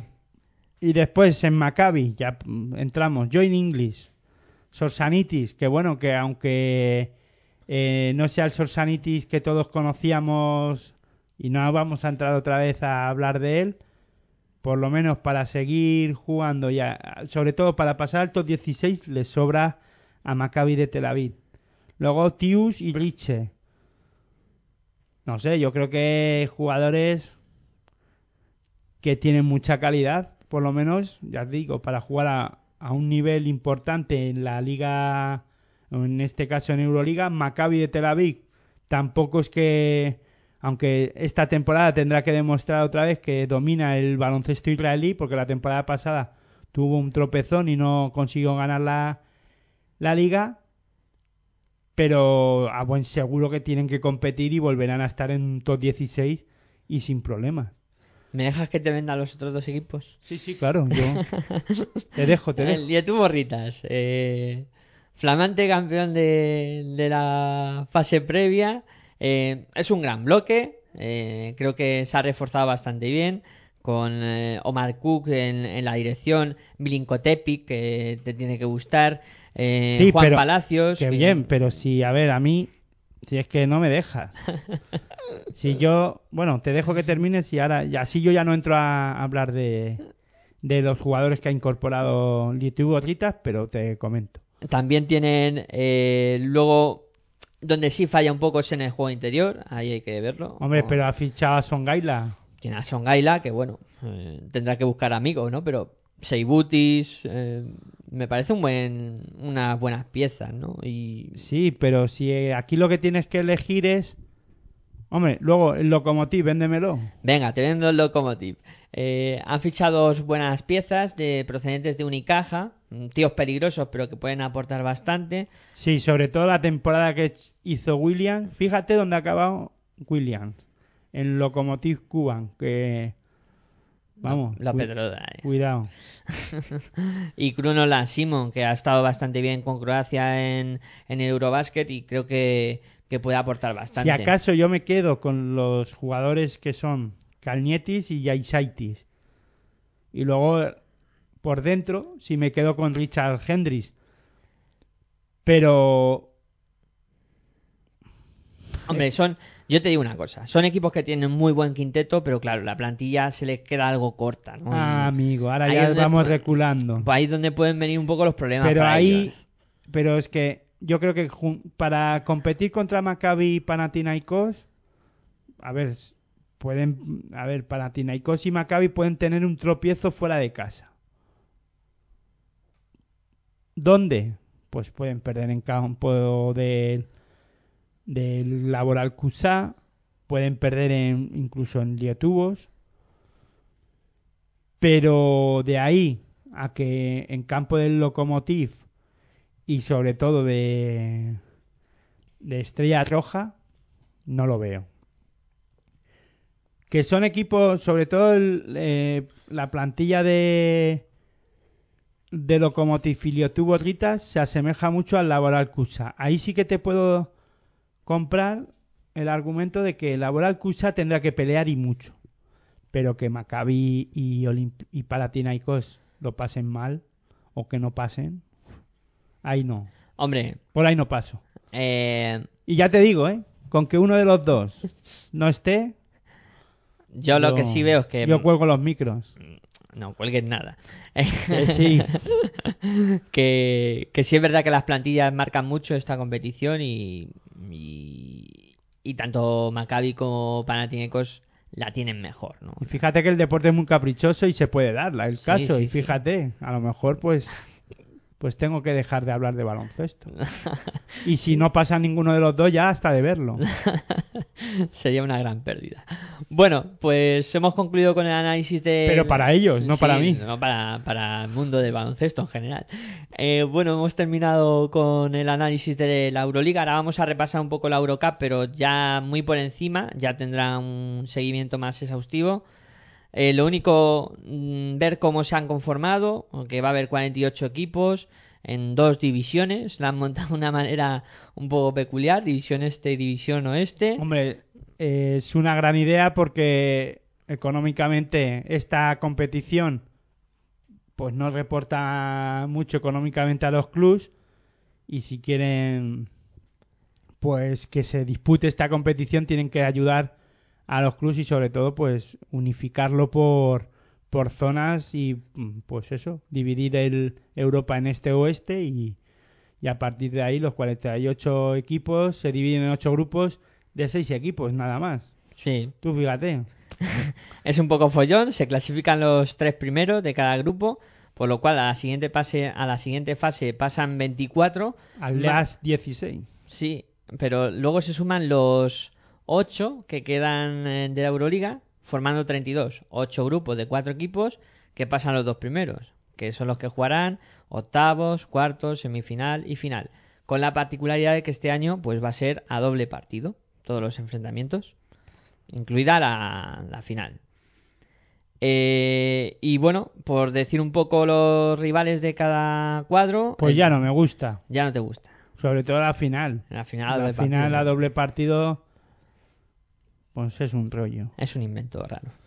El Bilbao, que estará encuadrado en el grupo B, con eh, rivales como el CD Vita, eh, también eh, tendrá el Dinamo Sassari, también se enfrentarán contra el Spiritual Herba y el eh, Ewe Basket Odenburgo. Bueno, el Odenburgo no es el que jugó aquí con- contra Fuenlabrada sí, ese en la Eurochallenge de Eurochallenge, sí, aquellos tiempos. eh, bueno tampoco hace tanto bueno, hace tres sí, temporadas sí, hace o tres- dos temporadas Dos, tres temporadas hace, sí. Ese es el grupo del, del Bilbao. El Valencia está encuadrado en el grupo C, con el Olimpia de Ljubljana, con el Asbel Villerban, Farm Ulm y Paris eh, Levallois. Em, Vamos, un potencial del baloncesto europeo, vamos, espectacular. Quitando Bueno. las Bel Villerban, los demás.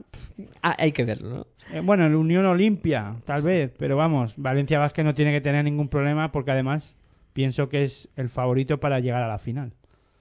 Junto con el Kinky que, que comentabas que... Bueno, Que Alba ser. de Berlín también que se va a enfrentar con el Kite. Bueno, vamos a ver, ¿no? Porque luego siempre los equipos rusos y, y demás son importantes. El Ciberio Varese Vamos Sí. a ver. El- por recordar el grupo D, donde está el CAI Zaragoza, pues tiene al Alba de Berlín, el- la Virtus eh, de Roma. Interesante grupo el del CAI, ¿eh? Me sí, gusta, sí, me sí, gusta. este es el que más mola, ¿no? A simple vista. De los españoles sí. El, bueno, un equipo belga, el Mons eh, Hainaut, el Gravelines y luego para terminar eh, también estará el Telecom Bonn. Eh, bueno, un grupo interesante, sin duda alguna, el, el, cuadro del CAI Zaragoza. Yo creo que también se presenta una bonita Eurocup, más los ocho que vengan de, de- eliminados de, de la Euroliga. Creo que también vamos a ver una buena segunda competición a nivel europeo. Pues, sí, yo creo que es importante, sobre todo ver a ver a qué nivel juega CAI Zaragoza, a ver qué es capaz de hacer Bilbao Basket. No creo que tenga problemas para pasar a las 16, pero creo que la plantilla que tiene es corta para disputar estas dos importantes competiciones, como la Liga Andesa ACB y el y lo que es la Eurocup y lo mismo digo del CAI, ¿no? A ver a qué nivel disputa esta, esta competición, que es importante para ellos porque eso demuestra que hicieron una buena temporada la pasada en Liga Andesa ACB, pero que puede despistar mucho o puede despistar algo eh, la competición de Liga Andesa ACB y bueno, a ver qué es capaz de hacer, ¿no? A mí, sobre todo, ver a la Virtus Te ha molado, eso Mola. te, te- te ha molado. Eh, bueno, pues vamos a ir eh, poniendo un- el punto y final por aquí al, al programa. Han sido pues, son las 11 menos 10, eh, una hora y media largas hablando de, de básquet, de esta Euroliga y de, de la Eurocup. Aitor, como siempre, un placer tenerte por aquí hablando de baloncesto. Y nada, mañana seguimos con Territorio ACB, ahí dándole caña al, al micro. Bueno, pues el placer es mío y nada, esperemos que podamos disfrutar de la liga del- de, la- de las competiciones europeas mañana martes. No nos perdamos ya los primeros partidos de los equipos españoles como CAI Zaragoza, eh, Valencia Basket y, y Bilbao. Que mientras ellos estén disputando estos partidos, pues nosotros estaremos dando un repaso amplio a la Liga Endesa ACB en territorio ACB y nada, muy buen baloncesto para todos. Bueno, pues yo también me voy a despedir agradeciendo la atención prestada eh, a todos vosotros. eh, recordando que si tenéis algún comentario, pues en mundobasket.gmail.com eh, nos podréis enviar cualquier tipo de, de comentario o duda o de lo que queréis que hablamos en este Mundo Básquet.